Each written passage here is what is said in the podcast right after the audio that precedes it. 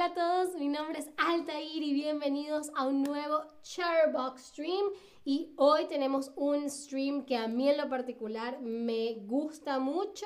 Es de un tema que me apasiona, por supuesto. Vamos a estar hablando de cine, más eh, específicamente de la historia del cine. Es el inicio de una serie que voy a hacer especialmente dedicada a hablar de, eh, digamos, los momentos, los inventos, eh, los acontecimientos más importantes en la historia del cine. Esta era una de mis materias favoritas en la universidad.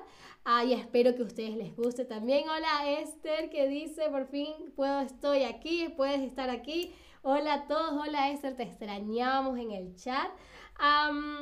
ahora quisiera ah, preguntarles a todos ¿Dónde creen que nació el cine? ¿Dónde creen que nació el cine? ¿En Estados Unidos, en Latinoamérica o en Europa?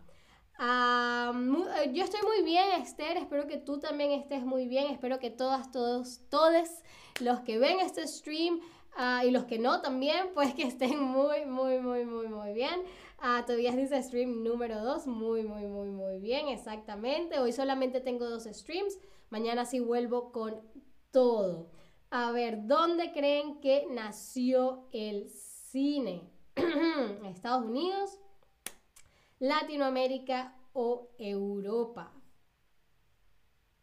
Muy, muy, muy, muy bien. Nació en Europa. Se considera que el nacimiento del cine se da en Francia a finales del siglo XIX gracias a los personajes que, de los que vamos a estar hablando hoy, que son los hermanos Lumière.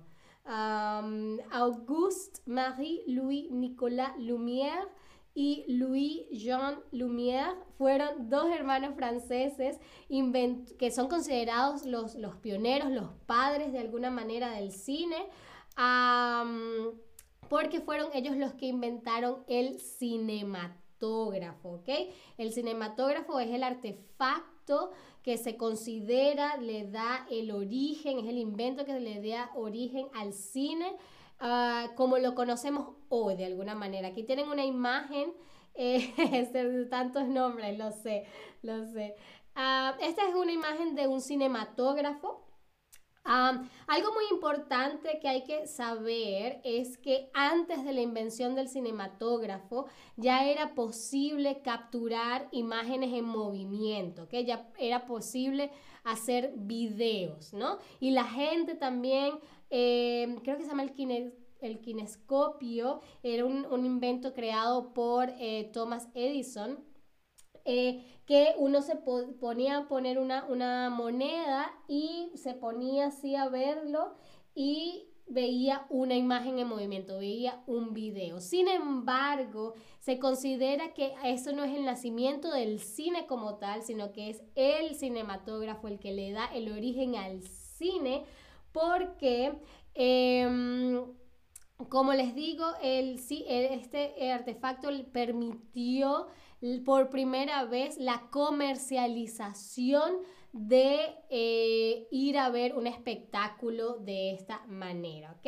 Em, como les digo, eh, antes ya existían artefactos, inventos que capturaban las imágenes y otros que permitían el disfrute de esas imágenes, pero el cinematógrafo permitió que el 28 de diciembre de 1895 se realizara, como les digo, la primera proyección comercial de una película. ¿Ok? Fue la primera vez que se hubo lo que un antecedente de lo que hoy llamamos cine, ¿no? Que es ver en una pantalla grande, estar con otra gente y todo el mundo estar viendo una gran pantalla donde se están proyectando imágenes de movimiento. ¿Ok? Fue así como nace el cine de alguna manera como industria o como actividad comercial, ¿ok? Por eso es que se considera que es el nacimiento del cine en este punto, ¿no? Lo fantástico del cinematógrafo es que reúne en un mismo aparato de, pequeñas dimensiones. Eh, eh, fíjense que es relativamente pequeño y solamente pesaba 5 kilogramos. Ah, y este aparato reunía las funciones de cámara, ¿ok? De eh, impresora, ¿ok? Impresora en el sentido de que imprimía la imagen que capturaba en la película, ¿no? En una cinta de película y también permitía la proyección de esas imágenes, ¿ok? Entonces eso permitió que eh, los, los, operadores de la compañía de los Lumière pudiesen desplazarse fácilmente capturando, imprimiendo y proyectando las imágenes en una pantalla, ¿ok?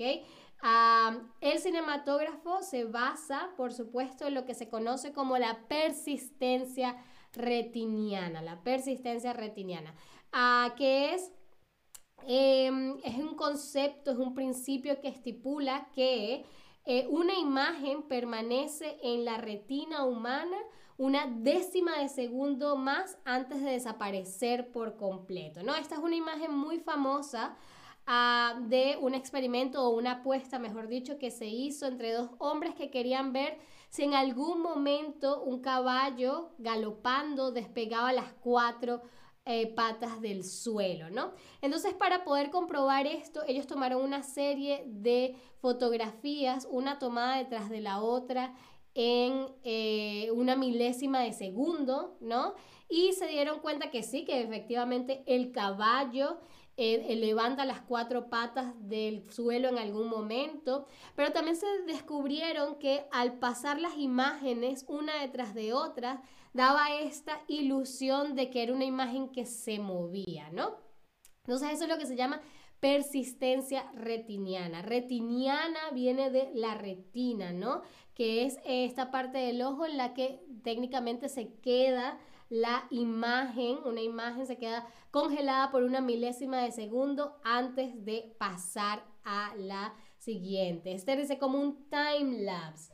De alguna manera, de alguna manera lo que pasa es que en un time lapse creo que el enfoque del time lapse es el tiempo, ¿no? Que tú veas cómo se mueve el sol, por ejemplo, ¿no? Y cómo evoluciona, eh, cómo en un, eh, comprimes, ¿verdad?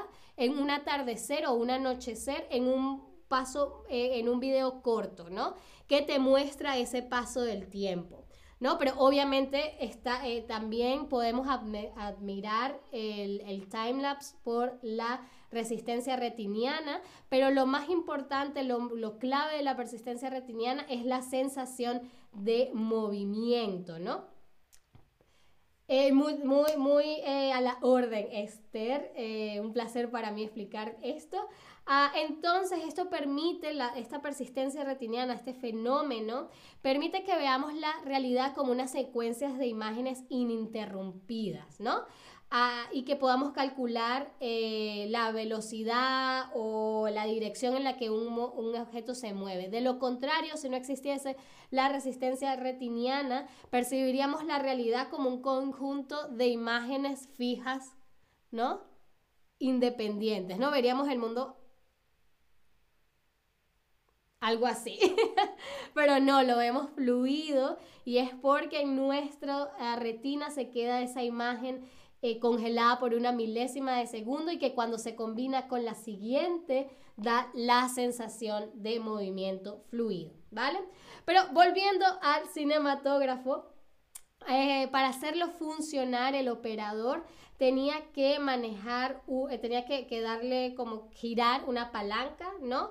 que haría pasar la película, la cinta de película, por una abertura y esa abertura permite que la luz entre a la cámara, la, base de la fotografía y del video es la luz. Ah, entonces, debido a que cuando, la película se ve expuesta a la luz, permite imprimir la imagen, ¿ok?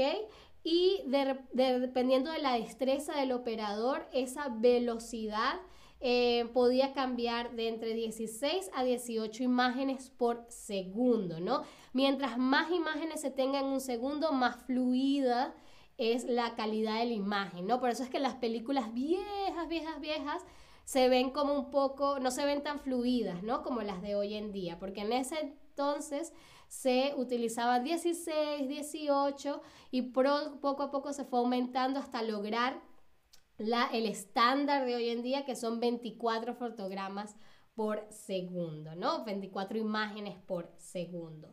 Y como les digo, no solamente podíamos em, capturar la imagen y esta se imprimía en, la, en, el rollo de película, sino que también el mismo aparato la proyectaba. Era como este que tenemos acá, ¿no? La proyectaba en una superficie más grande. Algunas de las películas más, eh, las primeras películas que se proyectaron, ¿ok? Son eh, la salida de los obreros de la fábrica Lumière en Lyon Montplaisir. Ese es exactamente el nombre de la película y es exactamente lo que van a ver en esa película. Son simplemente obreros de la fábrica de los Lumière saliendo de la fábrica. Eso es todo, ¿no? Pero claro, hoy, hoy en día son un poco tonto que a la gente le pareciera esto tan maravilloso, pero imagínense haber estado en un mundo en el que solamente existían las fotografías fijas y de repente tienen la posibilidad de ver imágenes en movimiento, ¿no? Es algo increíble.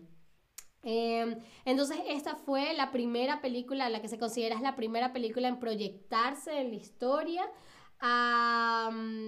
Eh, pero eh, como les digo, era, se considera el, nacimiento del cine porque es la primera proyección comercial, ¿no? Esther, cuando era niña dibujábamos dibujos pequeños en cuadernos pequeños, cada vez cambiábamos la posición de los personajes, luego tuvimos que leer este cuaderno rápidamente y veíamos cómo se movían los dibujos, un poco de cine, así es como se hacían anteriormente las animaciones, ¿no? Por ejemplo, las, las primeras películas de Disney es, esa técnica, ¿no? Es dibujar a los muñequitos con una porción del movimiento y luego cuando pasas las, ah, las hojas se da, la se da la sensación de movimiento. Eso exactamente, Esther, es el principio de la resistencia retiniana. Además, entonces, de la salida de los obreros de la fábrica Lumière en el Lyon Montplaisir, ese día también se proyectó a la llegada de un tren a la estación de la Ciotat. Ah, existe la leyenda de que la gente cuando vio esta película, ¿no? Y, la, la película es simplemente el tren llegando a la estación, ¿no? Entonces uno lo ve desde lejos y se va acercando, se va acercando y la leyenda dice que la gente tenía miedo cuando vio que el, que el tren se acercaba y ¡buah! salió corriendo despavorida. Mucha gente dice que es mentira esa leyenda, pero es algo que em, definitivamente eh, es, es, parte del, del, mito del cine y de lo maravilloso de las emociones que crea, ¿no? Y también se proyectó ese mismo día El regador regado, que es considerada la primera comedia de la historia, ¿no? Porque, porque hay una especie de narración, es en, en esta película, en este video, se puede ver un poco una historia, ¿no? En las otras, como les digo, era simplemente la salida de los, de los obreros a la fábrica, la mm, llegada del tren a la estación, pero acá hay como un poquito de, historia y hay una comedia, ¿no? Por eso se le considera la primera comedia de la historia.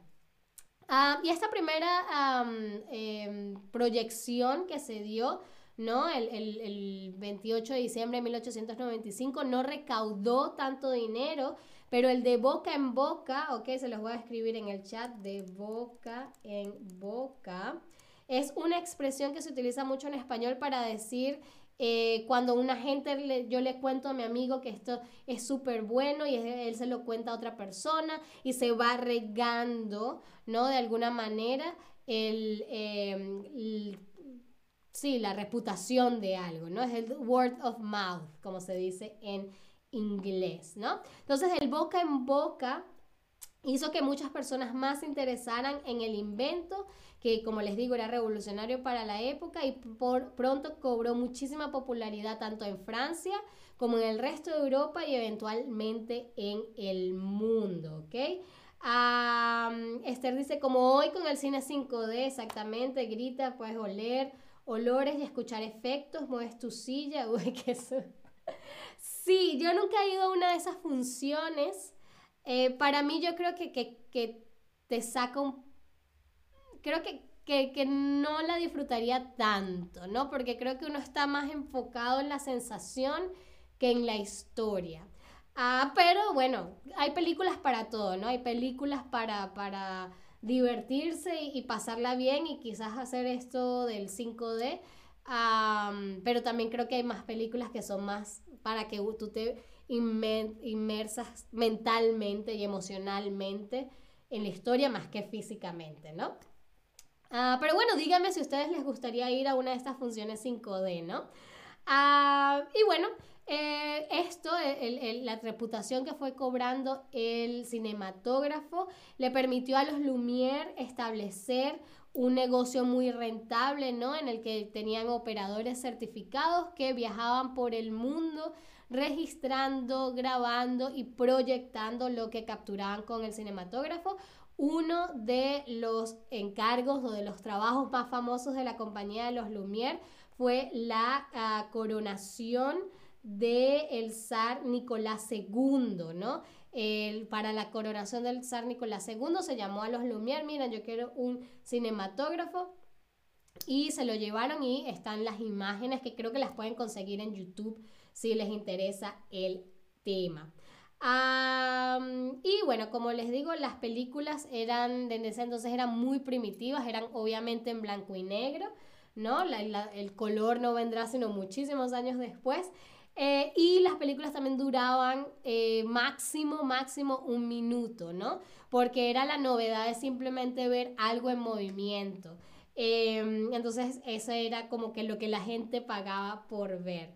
Los Lumière, eh, a pesar de ser considerados los padres del cine, los pioneros del cine, ellos no estaban muy interesados por el entretenimiento, más bien es como ya tenían dinero, se dedicaron más que todo a la ciencia y por eso fue que crearon el cinematógrafo, más por curiosidad científica que por eh, necesidad eh, creativa.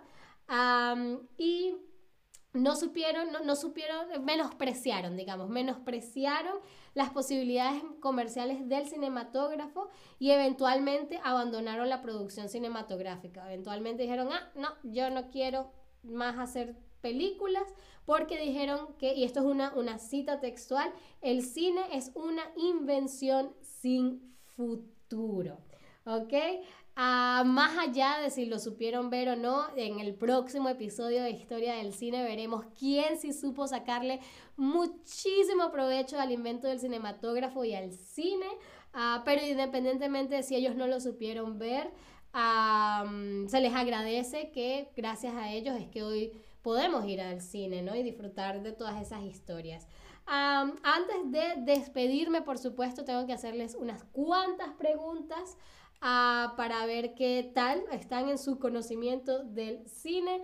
Lo primero que quiero saber es por qué se considera el 28 de diciembre de 1895 el día del nacimiento del cine, ese día que se dio la proyección de estas películas.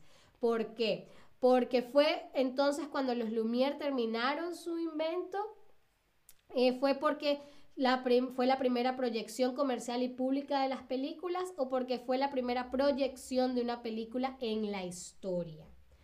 A ver, Esther dice, es verdad que en las películas B eh, utilizaban maquillaje y de colores extraños como amarillo y morado porque estos colores se podían ver mejor en el cine en versión blanco y negro. Eh, en las Sí, claro, las, las películas eh, de en blanco y negro necesitaban que hubiese eh, un gran contraste entre los colores, ¿no? Porque la cámara solamente eh, percibe el blanco y el negro, entonces puedes tener algo morado y se va a ver como negro y algo amarillo, pero se va a ver como blanco. Entonces, Em, amarillo y morado quizás eran los que más se notaba el contraste entre ellos y por eso era que se, que se utilizaban, ¿no?